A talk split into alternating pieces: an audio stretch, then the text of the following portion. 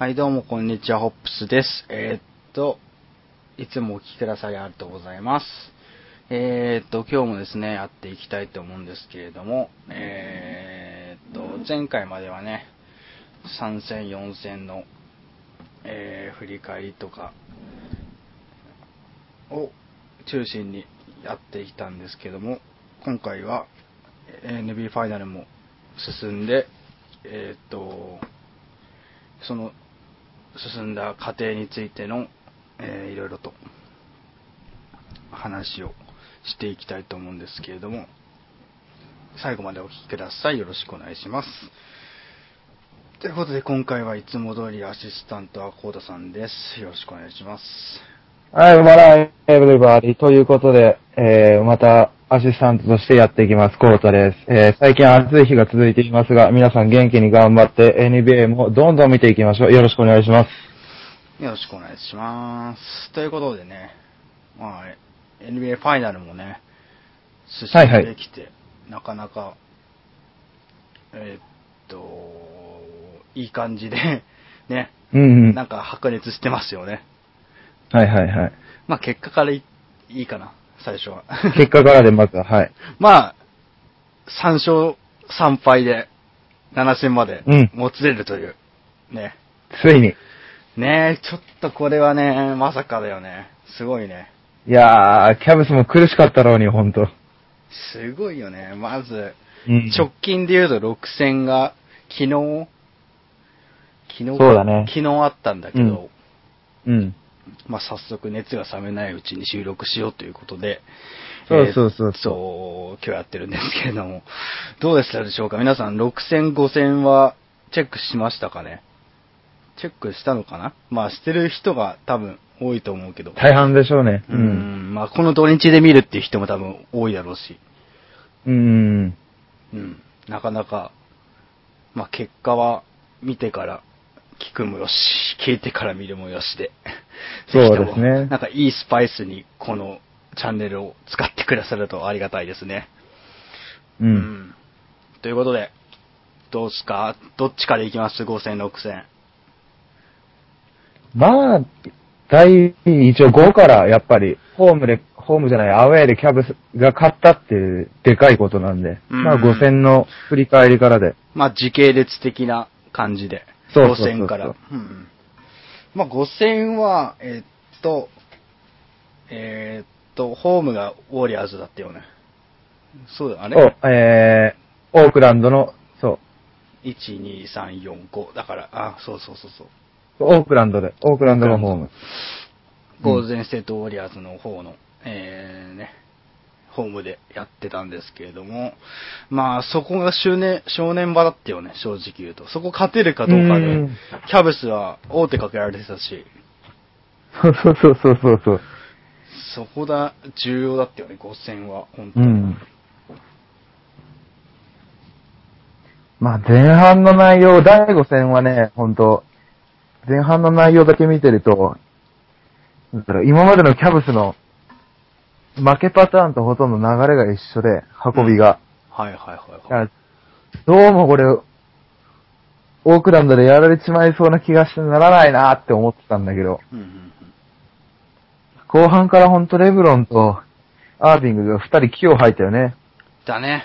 あれだよねうん。二、人合わせて、84、えー、84、うん、4、あ、2、2かな ?41、41 80。ああ、41、41だったよね、今日。うん。二人合わせてチームの大半の得点を取るというね。二人エースってなかなかないよ、ほんとうー。ん、すごいよね。うん。まあでもあれレ、レブロンは一貫してすごいよね、このシリーズは。うん。うんいや、もう、ファイナル慣れしたね、完全に。そうだね。もう6年連続で出てるし。6年連続か。うん。うーん、そうだね。あの、マイアミ時代からそうそうそうそうそう。引っ張ってくると6年連続で出てるだからもう何が来ようと関係ない状態だから、レブロンに関しては本当に。うんまあでも5戦の内容を振り返っていくと、どうすかね。全、まあ、二人がすごかったっていうのはありますけど、ウォリアーズ側からしてみると、どうですか？もう、うん。クレイと、うん。あれ、ステフは別に、あの、調子が悪かったわけではないと思うんだよね。うんうんうん。で、その二人はコンスタントに得点重ねられてたと思うんだけど、うん。やっぱりちょっと不安な点、その第5戦でのウォリアーズの、えー不安要素、うん。そのゲーム限りだけど、やっぱりドレモンド・グリーンの不在。はいはいはい。あまあそうそう一試合限りだったけど、あれ、累積ファール数、あれ、累積のフレグラントファールス。フレグラントファール数で、あの、そうそうそう5戦欠場になったんだよね。うん。うん、そうそうそうそうそう。で、その後なんかさ、グレー、グリーンがさ、ドレーモンド・グリーンがさ、なんか、うん俺が出てたら5戦落としてなかったとか言って、波紋をちょっと呼んだよね。そうそうちょっとそうそう。波、波が立ったよね。後の祭りやから。まあ、グリーンはいなかったよ、ね。言わなくうん、5戦は。そう言わなくていいこともある、ほん、実際はう。んまあでも、グリーンがいないっていうのは結構大きかったんじゃないですか？やっぱり。でも大きかったと思うよね。ボガットからい、こう、ぐーんと身長下がるから。うーん。うんそうそう。まあ、つうか、ボガットがね、ファあの、アウトしてるからね。いやー、ショッキングだったね、あれはちょっと。ちょっとね、あれ、映像がちょっとね、見、見たくないよね。きあの、うん。あの、ボガットって多分皆さん知ってるかと思うんだミルウォーキーバックスにいた時に、あの、結構大きい、ちょっとね、グロテスクなね、そうそうそう。怪我をしたんですよ。あの、うんダンク直後に着地失敗して、そういうの見ちゃってるから、うん。怖いよね、ああいうそういうなんか。うん。だからボガット、そこまで怪我に、まあ確かに、怪我に強くはないまでしても、イニシャイド陣にうんまあでもはつきものかね。そういう。まあね、で、ミルウォーキー時代以降はそこまでこう、大きな怪我することなく、今までうまくやれてこ来てたわけだから、はいはい。まあなんと言えばいいんだろう。こういうファイナルの大事な舞台で怪我するっていうのはまた、なんだろうな、ファイナルの恐ろしさというか、うん。一種の恐ろしさ。やっぱりこう、笛も何もかもプレーもきつくなる中で、うん。起きてしまった出来事なわけだから、うん。まあレギュラーシーズン中ではなかなかないよね。ハードな戦いの上での怪我だから、うん。残念なことは残念だけど、でも、ハードに戦ったっていう証拠だから、あれ、賞賛に値するべきところもあるだろうし。確かに。うん。だから別に、ボガットの離脱は確かにマイナスではあるけど、うん。あの、こう、攻める必要のある怪我ではないよね、誰かを。そうだね。なんか、うん。誰かと何かで衝突したとかで怪我したわけじゃないし。そうそうそう。一応接触はしてるけれども、うーん。でもあれ、ボガットが一応、ブロックショットした後に、うん。たまたま入ってきちゃった感じじゃん。うーん。だから、あれはもう言い訳のしようがないというか、まあ、仕方ないよね。はい恋、恋とかでもやってしまったものは仕方ない。うん。まあ、とにかく、5戦はちょっと、欠場者がね、増えちゃったっていうのが、ね。で、その弱みをついたキャブ、キャブスがレブロンとうん。帰りで一一気に畳みかけてきたって、そういう印象だったよねう。ん。そうだね、5戦はね。うん。ウォリアーズ側からするとちょっと万全な状態に持っていけなかったっていうか、ちょっと書いちゃった、そう、アクシデントが続いたね。アクシデントね。アクシデントに巻き込まれるっていうよりも、なんか不運なことが続いたっていうか。まうんあでも、ドレモンド・グリーンも、その、フレグラント・ワールス意識してれば、抑えられたかもね、その、ルイス、そうだね。うん。意識してれば、まあでもしてる、まあ、してるんだろうとは思うけれども なかなか。もともとファイティングスピリットの強い選手だから、グリーンってうん本当。うん。だから、あの、一つや二つはしょうがないんだと思う。うん。それがたまたまファイナルっていう舞台で熱くなりすぎて計算できなくなって、そうなっちゃったっていうだけかもしれないし。うん。うん。まあ、っていう感じで、5戦はね、あれ、な、結局点差的にはどれくらい離れてたんだっけ？最終スタ、スコア。ちょっと見てみよう。最終的に、10点とかそれぐらい？10もっと離れ、いやでもね、フォースクォーターで、そこまでベンチメンバー出てなかったから、うん。確か10点かな。ちょっと待ってね。うん、10あー、でも、15点ぐらい。15点。15点ぐらい開いてるね。うスタッん。ツをちょっと見てみますと、うん。か改めて確認すると、やっぱり、あ、やっぱり41、41で。で41 41は82点。すごいね。あ、本当だ。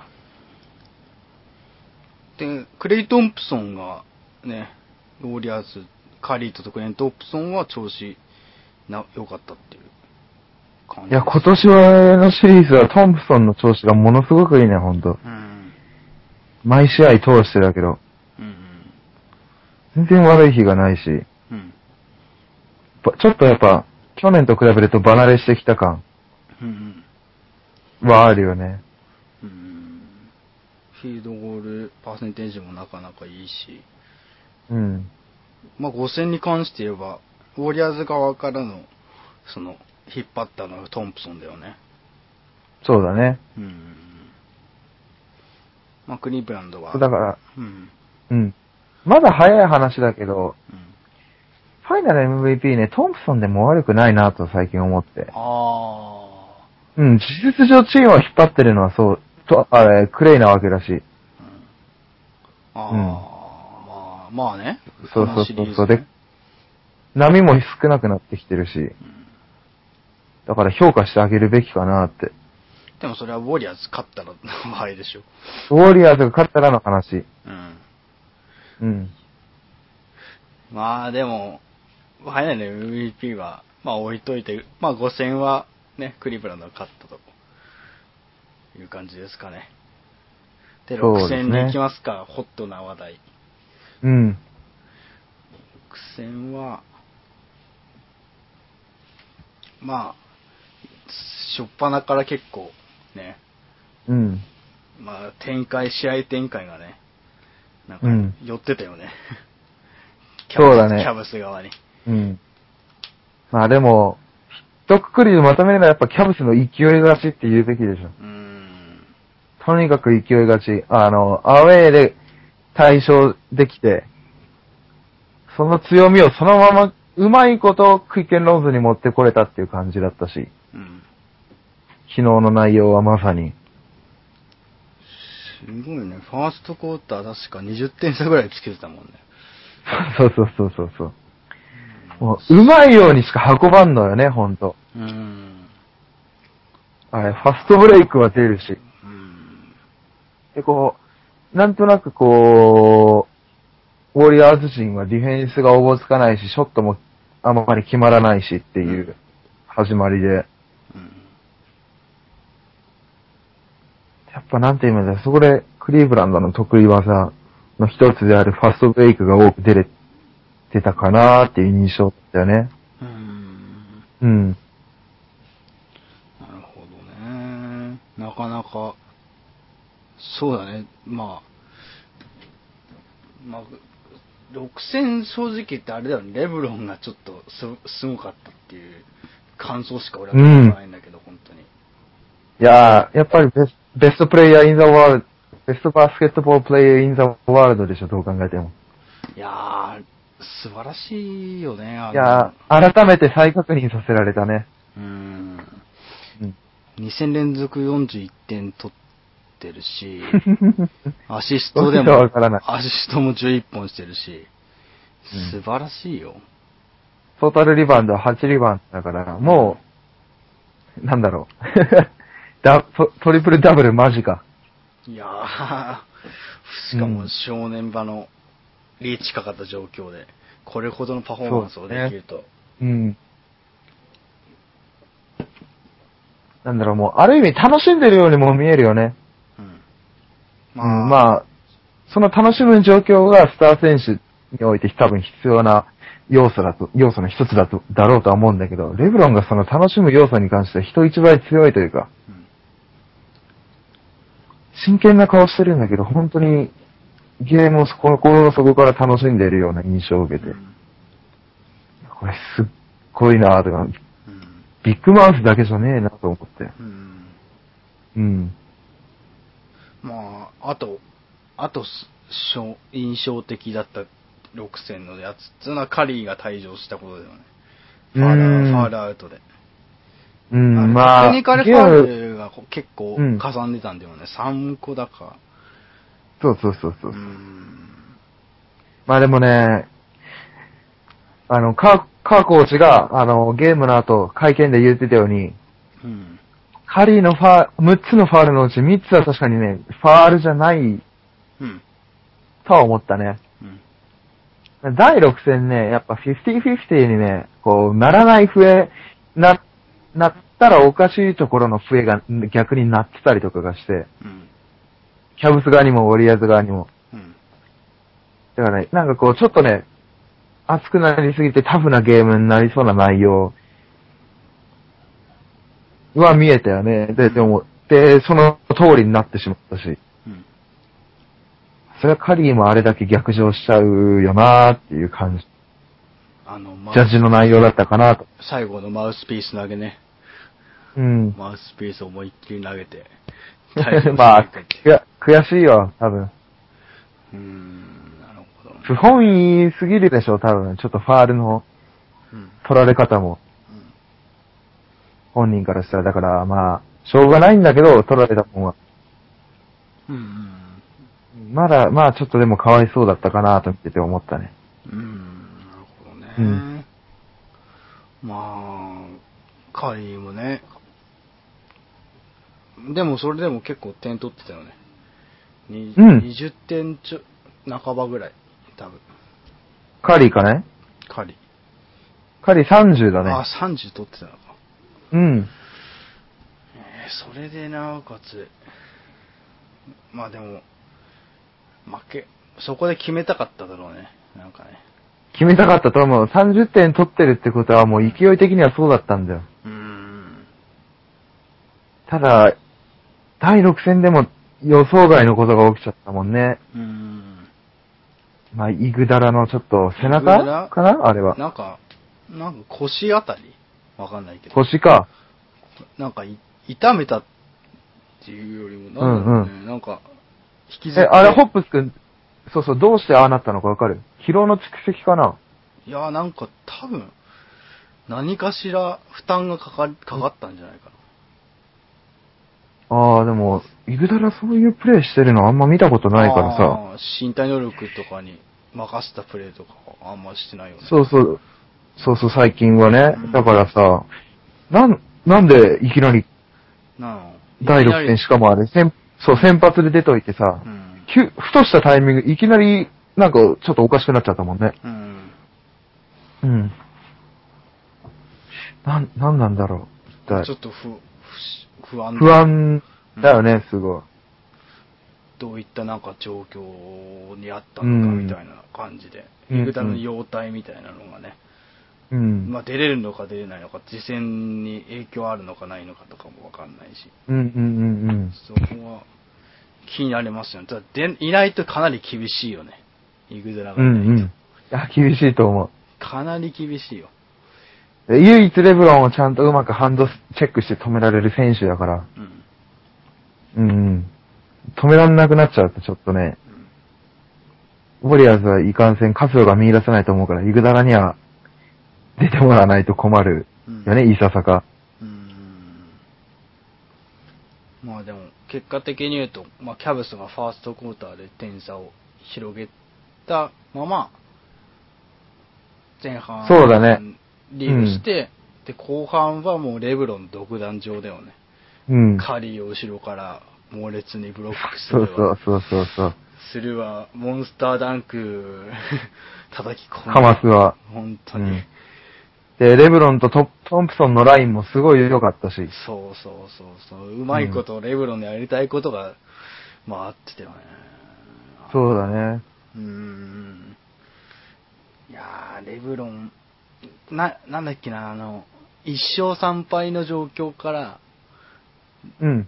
三優勝したケース三勝してファイナル MVP あ三勝か三勝してファイナル MVP になった選手はまだいないから、このままなったら、まあ、レブロンでしょうね、クリーブランドとしては。さっき、ああ、そうだね。ル MVP の話に戻るけど、正直。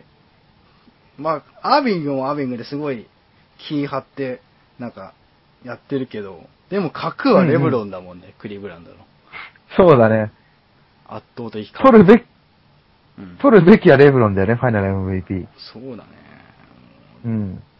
かつてのレジェンドに並んでるもんね、あれはもはや。シャックとか。いや、い偉大だよ、ほんとうん。まあレブロンでしょうね。レブロンだと思まあでもそれは7戦がね、どうなるかによってね、なる。う。うん。7戦はね、どう転がるかね、全く予想がつかない。でもね、ウォリアーズがほんと負傷者続続出なことと、でここ2試合で一気にキャブスに流れ持ってこられてるところが、なんとも言えないかなと。うん。うん。うん。そうだね。まあでも、ね、ホップス君もわかると思うけど、レブロンは本当第7戦になると強いから。うん。つうかもう次で、今今シーズンのレビュー最後だから、それそうそうの舞台にレブロンが立ってるっていうだけで、もう、うん。真の力をね、出さざるを得ないよね。うん。だから、相当気構えてくるよね、レブロンはね。そうだね。まあ、カリーとかトンプソンとかもすごい気張ってやる、やると思うけど、レブロンはファイナル何回も経験してるからね。そうそうそう、いもう、ろんな経験わかるうんん、わかるんだろうね。経験値が、なんか、その、本能を駆り立たせるんだろうね、多分何かしら。うん。だから7戦はね、多分、俺はキャブスかな。ああ、転がるとしたらね。見たいな。歴史が。うん俺も優勝する瞬間は見てみたい。レブロンが改めてキャブスに出戻りしてきて、うん。優勝する瞬間見たいよ。見たいかな。でも、ウォリアーズもな、いいんだよな。2連覇するかどうかって、お王朝作るかどうかみたいな。 back to back もね、うん。悪くはないよ。どっちに転がっても面白いよね、7戦は。面白い。いやー、7戦な。そう。第7戦はね、キャブスはどういう精神状態で、あの、オークランド、アウェー戦を戦うか。うん。格段と盛り上がってるだろうからね、多分。うん。で、逆にもうとにかく、あのーえー、ウォリアーズの方は故障者の穴をどう埋めるか。うんあの、いもちろんイグダラも含め、イグダラがどうなってるかもちょっと心配だし。うん。それが鍵だよね、ほんと。うん。うん。イグダラ、イグダラはちょっと不安だというところがね、うん。生き残りですけども、うーん、まあ、ボガットがいないところでスモールラインナップで戦わざるを得ないからね。もうそれしかないよねう。。うんん。だからそこはなんか、まあ何かしらカーが対策を練ってくるんじゃないかなと。うんうん。けど、それに黙って従うクリーブランドじゃないからね。そうそう。っていうところで7戦は、なかなか楽しみな。楽しみです。ですね。皆さんぜひ、えっ、と、日本時間の月曜日かな？うん。えっと、うーんと、今日が 18?18 18そだから、20日。日本時間の20日の日にあるので、ぜひとも皆さん、チェックしてみて、なんかどっちが優勝するのかを見届けてみるのをう。うんうん。楽しみ、楽しいっていうかもうバスケットボールの最高の試合を1試合見れるって思えば、ね、うん。今シーズンの総括になると思うから、そうそう。やっていきたいですよね。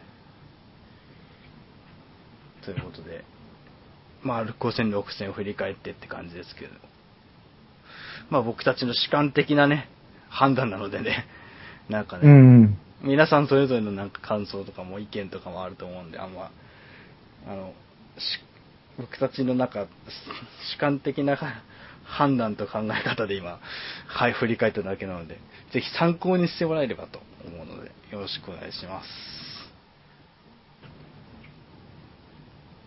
ということでね、えー、っと、えー前回の放送の時に、えー募集してい、募集していた、え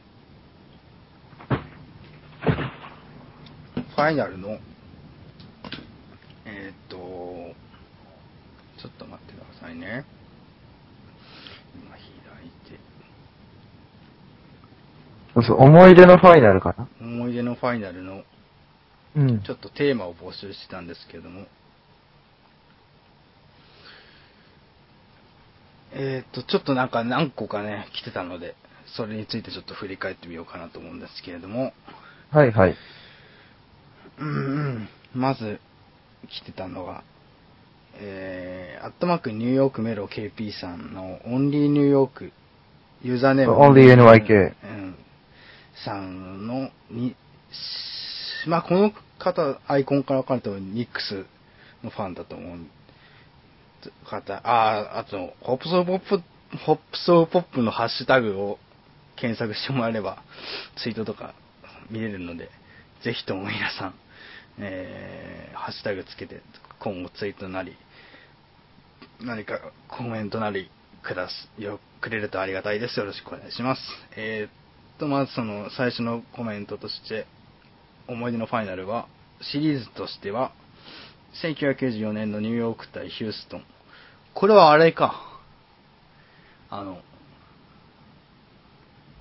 秋モラジュワンオラジュアンの最初のファイナルかな。はいえー、いや、どうだった？秋モラジュワンとクライド・ドレクスラーがいたのかな、その時。どうだったっけかな？に 2, 年目にドラッグスラー入ってきたんだっけ？あれ？あ、2年目だったっけ？じゃあ、レミサーチしてみますわ。初年度からいたっけ？1994、1994のヒューストヒューストン・ロケッツ。ン。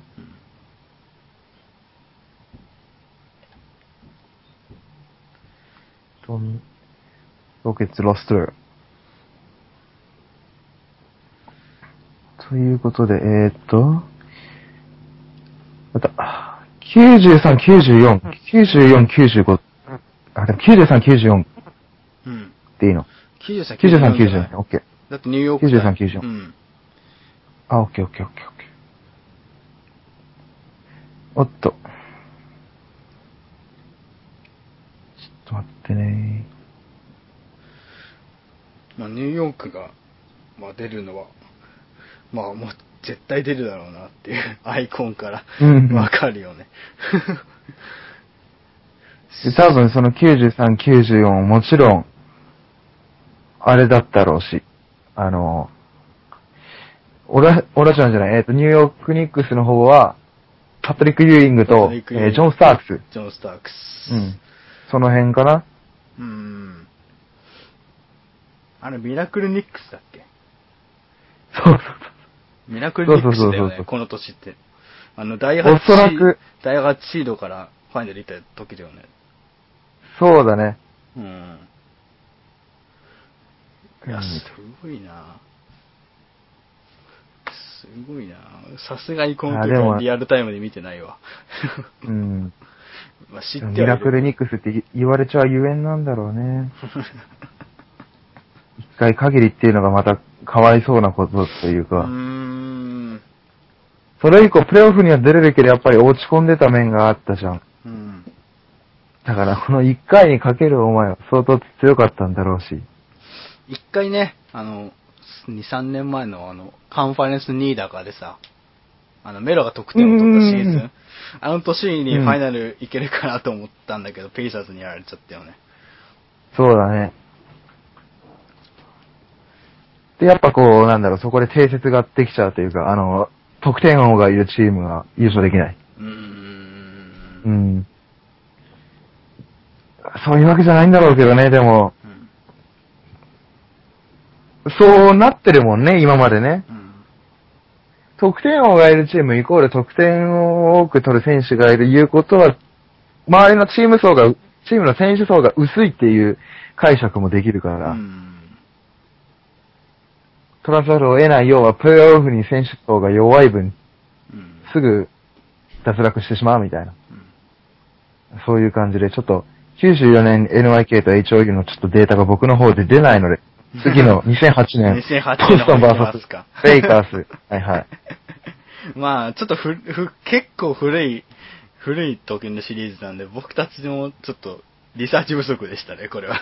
そう、僕も見てないんだようね。んあの、2年連続でヒューストンがファイナル行った、行ってね、あのーうんうんゆ優勝？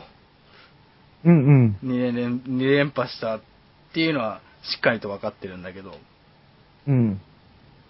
いかんせんその時ロスターまではね、なかなか把握しきれてない。把握できてない。把握できてないよね。なかなかね。まあ、じゃあ2008年の方行きますと、2008年ははいボストン対レイカーズ、LA、LA レイカーズ。まあこれは因縁の対決。因縁すぎるね。ボストンの方は、えー、あの、レイ・アレン、ケビン・ガーネット、ポール・ビアス、ビッグスリー結成初年度。ああ、初年度ね。うーん。うん。いやー、好きだったな、あのボストンのメンバー僕も。うーん。ああ、初年度で一気に勝率50勝伸ばしたってそうそうそうそうそうそうそうそうや、やばいよね、その。すごいよ、あれは、本当に。インイサイドセンター先発がケンドリック・パーキンスでしょ？うん。で、ポイントガードがライチョン・ロンド。うん。で、控えが、控えも豪華だったよね。うん。控えもレオン・ポーとか、トニー・アレンとか、そうそうそうそうそうそうそう。あと、ジェームス・ポーシーとか、ジェームス・ポーシーとか、あと、スえーリーポイント打ってエリハウスエリー・ハウス。エリハウス、エリハウスうん。とかいて、なんか癖者揃いの、あの時のボストン良かったよね、本当に。いや、よかったよかった。本当に。うん。うーん。で、な、で、その中にね、二人ぐらい、またベテランがいるのもすごい良かったんだよ。あのー、PJ ブラウンと、えーサム・キャッセル。いた、いた、いた、いた、うんキャッセールいた。うん。キャッセー ルいたな PJ ブラウンとサム・キャッセルに関してはよ、ベテランだから例によって、あんまりプレイタイムはもらえてなかったけど、でもまとめ役としてはさ、最そうそう、若手たちのいいメンターとしてもなってくれてたしう、ん。あの時ルーキーのグレン・デイビスがいたからね。ああ、グレン・デイビスもい、ルーキーだったんだ、あの時すごく。あの時ルーキーだった。うん。なまだ初々しかったよ、すごい。コロコロしてたけど。うんうん。ミニシャックね。そう、ミニシャック、ベイビッグビーシャック、ビッグベイビー。ビッグベイビー。あー確かに可愛い顔してたよね。体型がね。テディそうそうそう体型テディベアみたいな、テディベアみたいな体そうそうそうそうそうそうコロコロしててそう、結構可愛かった。型。でも、で対するうんレイカース。レイカーズの方は、コービをヒットにさ、うんガソール。あ、そうそうそう。この年は、僕も、ずっとまあレイカース追いかけてきて見てたから、うん。なんだろうな、あのーこの年のレギュラーシーズン始まる前のオフに、うん。コービーがちょっと問題発言してね、あの、うん。これ以上補強しないんだったら僕はレイカースを出ていくと。うん。で、まあ結局残って、フィッシャーがなんとか来てくれて、うん。でもそれ以降コービーが、あの、少しずつアシストに目覚めてって、うん。あれ、以前と変わらず、コービー、まあ、あとはラマオドムぐらい点の取りどころは、そうだね。だったんだけど、意外と勝ち数重ねてってて、うん。で、えートレードデッドライン直前に、うん。あの、ミネソ、ミネソタじゃない、えーっと、グリズリーズ、グリズリーズとの、あの、理不尽トレードでパウガソルを獲得。ななんだっけ、クリテットンと、ドドラフト指名、クワあれクワミブラウンと、クワミブラウンと、指名到底釣り合わない。あ、でもあれは、後にさ、グリズリーズにマルク・ガソールというさ、そうそうそう、だからまあ、フランチャイズプレイヤーを呼んでくるトレードでもあったから、今と見れば、おまあ、ウィンウィンなのかなとも思うけど、当時まあはね相当言われたよね。大理不尽だよ、だって。そんなのさ、あげたようなもんじゃんっていう、みんなから。フランチャイズプレイヤーをさ、ガソルっていうさ、うんフランチャイズプレイヤーをさ、うん。上げたようなもんだよね。まさに。まあでも当時、ちょっとあれ、グリズリーズ自体が勝率落ち込んでたから、うん。やっぱな何かしら改革が必要だったんだろうね。うん。うん。で、いつまでもガソルをリーダーでやっていくわけわけにはいかないっていうことで、あの、レディー・ゲイを核としたチーム作りを始めようとした結果、まあガソルを出すという結果に。うん。それでも理不尽だけどね、すんごい。まあ、レイカーズからしたら大勝利だよね、かもううん。で、まあ、ガソルが加入したのが、まあ、当然のことながら、プラスになって、うん。さらに勝ち数重ねていって、気がつけばファンに進出みたいな。うん。うん。で、コービーは、えーシーズン MVP。シーズン MVP。うん。だね。コービーって意外にシーズン MVP、1回だっけ？そう、その年だだけ。よね。うん。意外にもね。1回しか取ってないんですよ、皆さん。うん。もっと取っててもいいかなって思うんだけど、取ってるのはあっちなんだよね。あのー、得点王のタイトルとうか。ーん、個人タイトルのそっちの、スそうタッツ、スそうそう。あと、タッツリーダー。NBA ファーストチームとかう。ん、スタッツリーダーとかそっちの方で取ってたりして。やっぱ M、MVP、シーズン MVP ってやっぱチームの勝率も、ほら、そうだね、チーム、あの、比例しうん、比例しないといけないから。勝たせられるかどうかだからね。うん。今までさ、プレイオフに出ても一回戦負けとか、プレイオフに出れなかったみたいなレイカースにいたコービーは、なかなか機会に恵まれなかった。うんうん。まあでも、ボストンはなんて言えばいいんだろう、このこの年は本当ファイナルに関しても準備できてたし、んベテランがいた。うんまあ、ロンドっていうちょっと不安材料があったけどね、その、うんロンドでいいのか、みたいな。うん。いや、逆になんかこう、フレッシュさの強みを出して、うん。それがね、あんだけそう、悪の強いビッグ3をまとめてたから、ロンドは。すごいね。当たったよね、うんあれはね。50勝伸ばすってありえないでしょ。大当たり。そうそう、50勝伸ばすなんて本当ありえない。ありえないですよ、普通に考えて。ドアマッ今までトチームが。ピアスが、一人寂しくやってきたチームが、うんよくぞここまでだったよね、本当で、まあ、ファイナルで、結局、因縁のね、2チームが対決して、そうそう。まあ、あれだよね、念願のボストンは、優勝？優勝。優勝。ピアスファイナル MVP。あの、ゲータレードをさ、ドックリバースにぶっかけて優勝。あー、ぶっかけたやつね。あれは良かったね。うん。まあ、なんか、本当大成功な、ボストンとしては。大成功で。うん大成功、大成功。だからなんか、結構これは思い出に残ってる人結構、今の二十歳前後の人とかだったら、ね、うん見てたとかっていう人多いと思うから、これはね、なかなかいいっすよね。いや、だって、ミネソタのフランチャイズスター、ガーネットが来て、うん。で、シアトルでラシャード・ルイスとダブルトップ組んでた、レイアレンがね、ボストン来ちゃうんだもん。うん。びっくりだよ、ほんと。衝撃的でしかなかったよ、衝ね。撃のビッグスリーだよね。うん。ただ、ほんとバランスが良かった。うん。ピアスは今まで通りできたし、うん。で、ピアスが点取れる分、レイアレンが今度、あの、ペネトレートとかに集中せずに、スリーポイントを淡々と打ってきてたし。そうだね、レイアレンスラッシャー型だったもんね、その移籍してくる前は、あの、うん。シアトルスーパーソニックスにいた時は。うん。それがシューターだもんね、喫水のシューターにうん。コンバートしたような形で、そうそうそうそう穴をそう埋めるっていうか、感じで。で、ケビン・ガーネットは、あの、年齢も感じてたのか、どちらかというとブルーワーカーな方に、うん、そうだね。プレイスタイル変更してっててうまくいってた感じがあったし。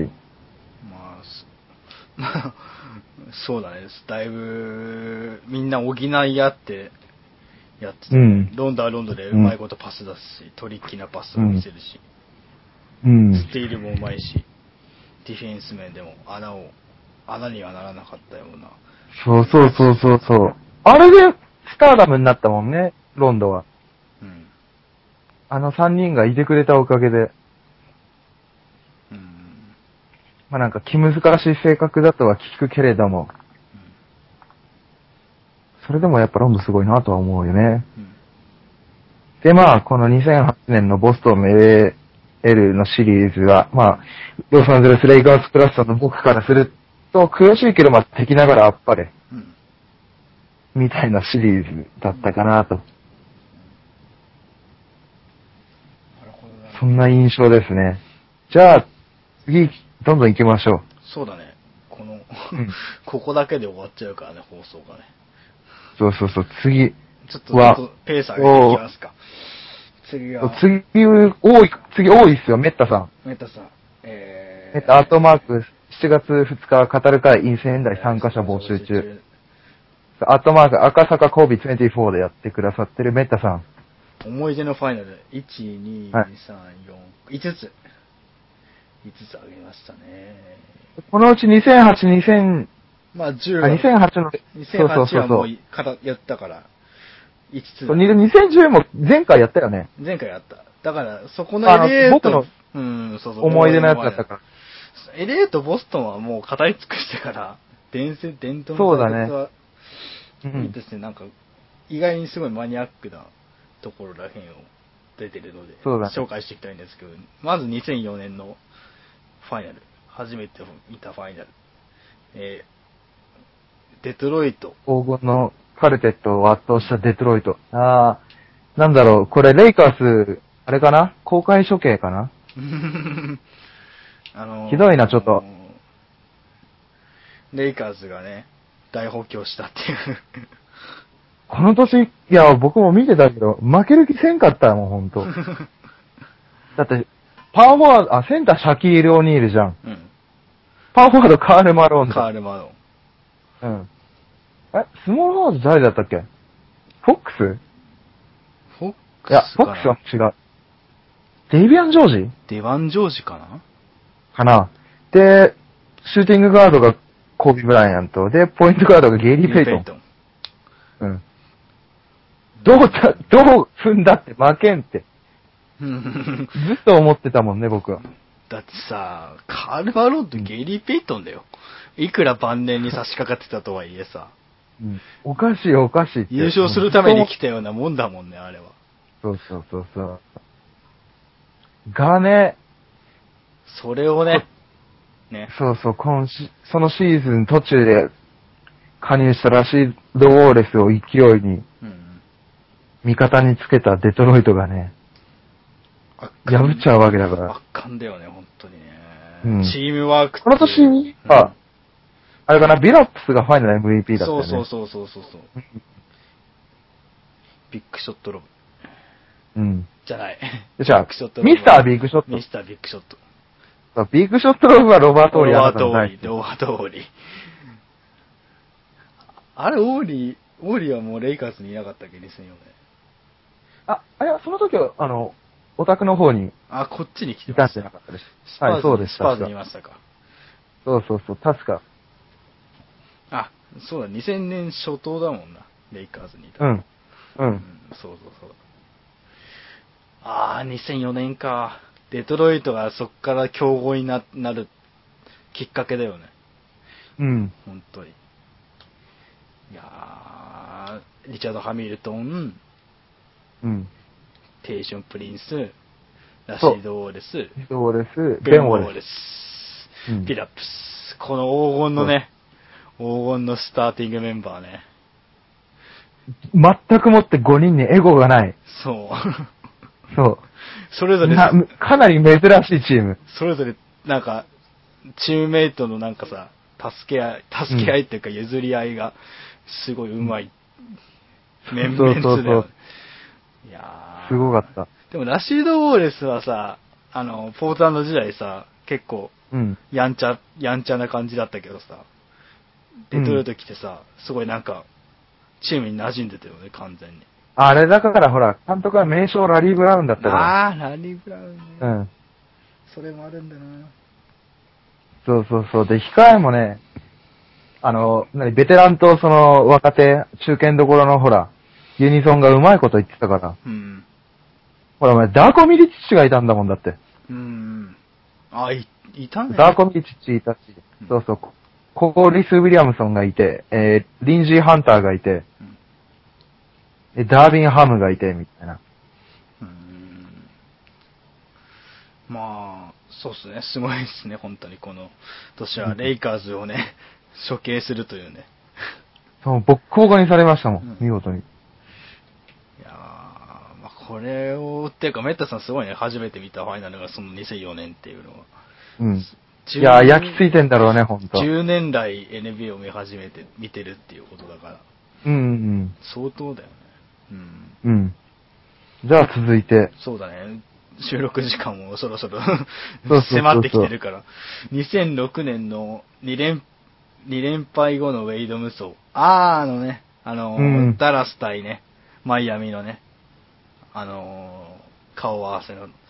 で、確か、ダラスが最初2連勝して、そで、2-0からそっからウェイドが覚醒して、ううん。あのー、4、ん ?4、4連勝だっけ？4連勝。4連勝だよね。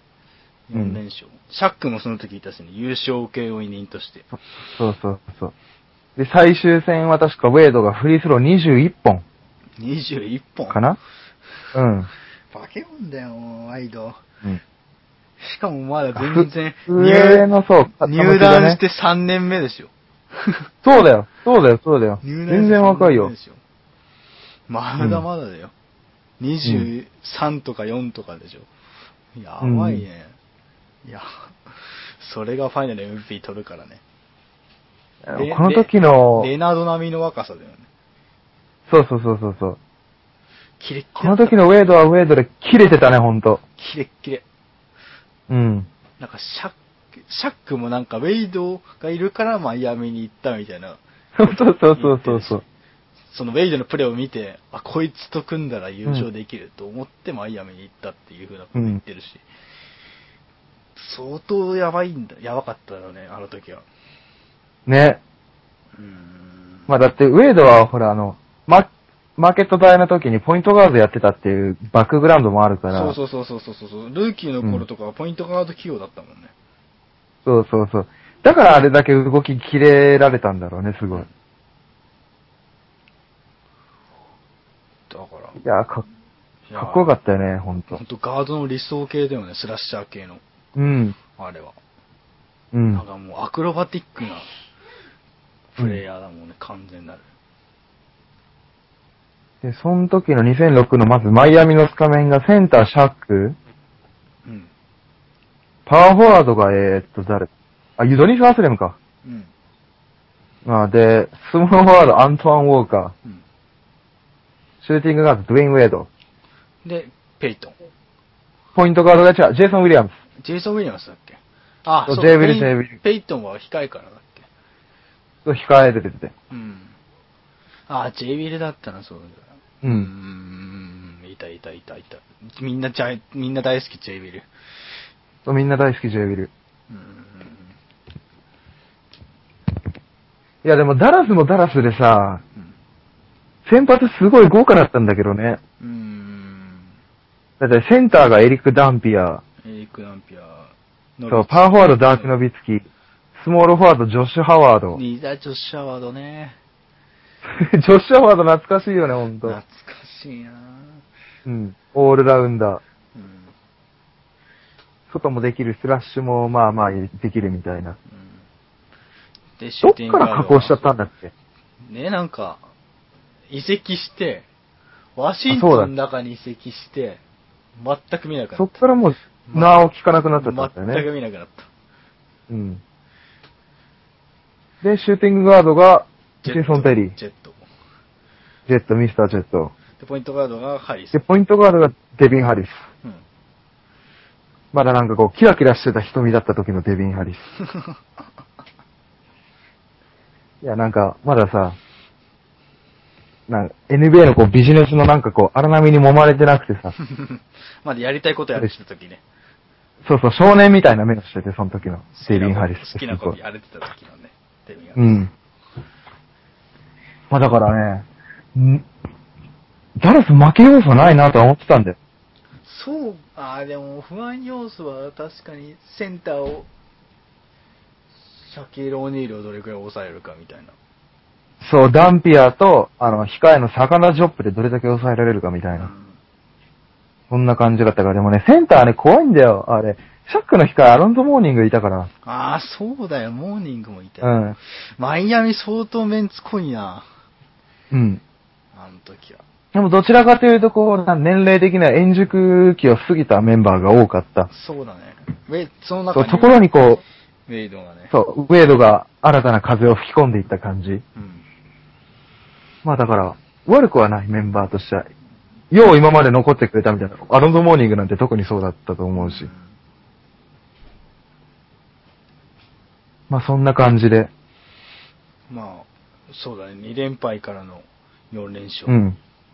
うん。で、マイアミ優勝。っていう感じで。そうそうで、次はまあ、じゃあ続いて2008、2010はまあ、LA とボストンはまあ、前回に続き、さっきも引き続き言ったから、まあ、いいとして、うん2011のダラスの、あのーリベンジマッチか。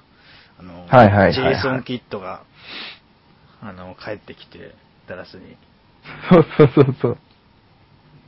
で、相当スリーポイントバンバン打つチームになって。うん。その、それもレイカーズボッコボコにされなかったっけ？そう、あのね、この年は、あの、3ピート狙おうとしてた年で、うん。んで、えーっと、あれ？あ、そうだ、この年3ピピート狙おうとしてた年で、うん。で、フィル・ジャクソンももう俺この年でやめっからね、つって、うん。今までにないほどの補強したんだよね。あの、マットバーンズ取ったりとか。いたいた。マットバン。そうそう、あの、メッタの控えでマットバーンズが出てくるっていう、なかなか人外なうん。布陣になってったんだけど、それでもね、穴を見せてしまって優勝できなくて、うんダラスに負けて、あダラスも勢いあったから、その時。結構ボコボコにされたよね。スリーポイントの雨ボ嵐。ッコボコにされた。雨嵐で。そうそうそうもうボッコボコにされたよね。完膚なきまでに先に蒸されて、いやで、もやもやが残るまま、フュー・ジャクソンは、コーチ業引退みたいな。ーうん。まあでもこの年は、ダラス本当なんだろうな、ノビツキーの良さが本当際立ってたというか、うん。かなりノビツキーがもうさ、ピックアップされまくってたよね。あの、オクラオマシー・サンダーとやった時ぐらいからそうだったけど、うん。なんだろうこう、どれだけ今かとかにディフェンス厳しくされても、うん。淡々としジャンプショット決めてきちゃうから、止めようがないとか言って、あの時はもうずーっとテレビの前にかじりつきながら、言ってた覚えがあるかな。まあ、という感じで。ダラスはだからもうそうねバランス、ダラスはもうずーっと強かったし、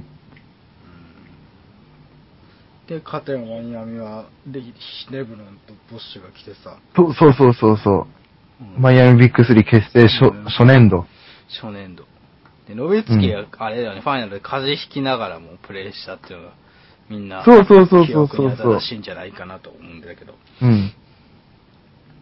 それを煽るウェイドとレブロンね。うん。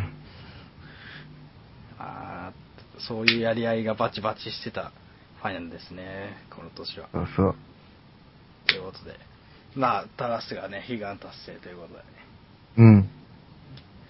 えー、まあ、結構最近は最近でもないか、もう4年前か。なので、うん。もう5年か。5年前か。なので、えー、まあ、まあ、ダラスが優勝したということで、次行きますか。そうそうそうそう。次はまあ、2013年のヒート対スパーズの、あのーヒートが優勝した時、うん。あのレアレンが第6、あのー第6戦で、ギリギリの決めて、決めて、そう。一気に流れ変わっちゃったやつ。そう。それなんか前の放送でも言ったよね。うん。確か。あれ、これあれ、メッタさんと同様、ボスさん、アットマーク休養中、アットマーク、えー、14、アンダーバーヒートさんもリクエストされていたんで、まああの、前回放送も聞きつつ、今回も聞いてくれれば、うん。そうだね。いいかな、みたいな感じで。まあこれ、2013年はこのレイガレンの、えー、コーナーからのスリーポイントだけでもう、サントニオスパースの公開処刑みたいな、うん。なんて言えばいいの？ホップス君からしたらすごい心、心苦しいシリーズだったと思うけれども。そうだね。うん。だってもう、あのショットあるまで優勝に手届いてたもんね。うん。そうだね。勝ったと思ったけどね。正直ね。うん。まあ、そう、枠はなかったってのがね。うんそうねいや、でもあの辺からほんとレナードに関してはマジで、なんだろう、恐ろしさ若手の、恐ろしさをこう示せれたからいいかなと思ってたんだよね。うん。そしたら来年優勝じゃん。うん。でレナードもファイナル MVP だったし、だからそのためのこうステップとしてのシリーズだと考えれば2013年ってものすごい面白かったなって思うよね。うん。僕の中ではそういう印象があるかな。まああのレイアレンの3さえ引っかからなければ、うん引っかかるべくして引っかかったのかなともちょっと考える時もあるし、そのレナードの成長が促されるように。うん。うんたまにね、そう考える時が、まあ時折ある。うん。なるほど。といったような、そんな感じで。正直前回の放送聞いてもらえばこれに関しては相当言ってるので。そう相当言ってる。相当言ってるので、ぜひとも聞いてもらえればと思うんですけれども、はいえー、ということで、あの、収録の方も時間が迫ってるので、あの、はい後、後足早くですけど、こんな感じでどうでしょう？コメント拾ってやってみるという。まあだからこういう感じでコメントを少量ながらでもいただけると、全然拾っていって、なんか、うんうん。いろいろと、あの、トークの話にのネタとかにもできるので、なんか、ツイッターとかでも呼びかけたりするので、ぜひよかったら、えーハッシュタグや、またはリプライなどで、えーコメントくれさるとありがたいです。ということで、はいはいまあ、うんと、今日は NBA の話をほとんど中心として、まあ結構長丁場の収録になりましたけれども、皆さんどうだったでしょうか？えっ、と、次回もなるべく早めに上げようと思うので、えっ、と、お聞きください。よろしくお願いします。ご意見、ご感想、ハハッシュタグ、ホップソーポップをつけて、ツイートまたはリプライなどで、よろしく、ご意見、ご感想よろしくお願いします。